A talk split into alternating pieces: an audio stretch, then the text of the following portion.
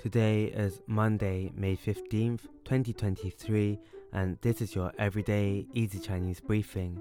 大家好，我是林老师, and in under 5 minutes every weekday, you'll learn a new word and how to use this word correctly in phrases and sentences.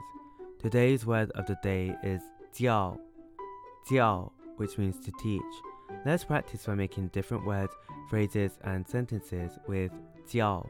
The first word is 教练,教练, which means coach or instructor. 教 means to teach, and 练 means to practice. A way of using it in a sentence is 我的游泳教练很严格。我的游泳教练很严格。My swimming coach is very strict. Another word we can create with 教 is 教堂。教堂. This is a noun that means church. Let's again look at each character of this word. 教 means to teach and 堂 means hall. A way of using it in a sentence is 周日我去教堂做义工。周日我去教堂做义工。I volunteer at the church on Sundays.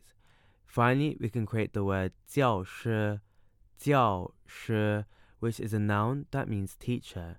This is less colloquial than 老师, which also means teacher.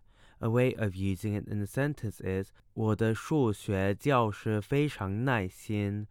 我的数学教师非常耐心。My math teacher is very patient.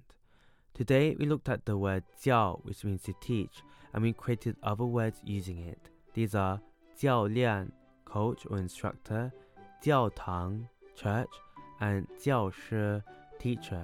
To see this podcast transcript, please head over to the forum section of our website www.everydayeasychinese.com where you can find even more free Chinese language resources.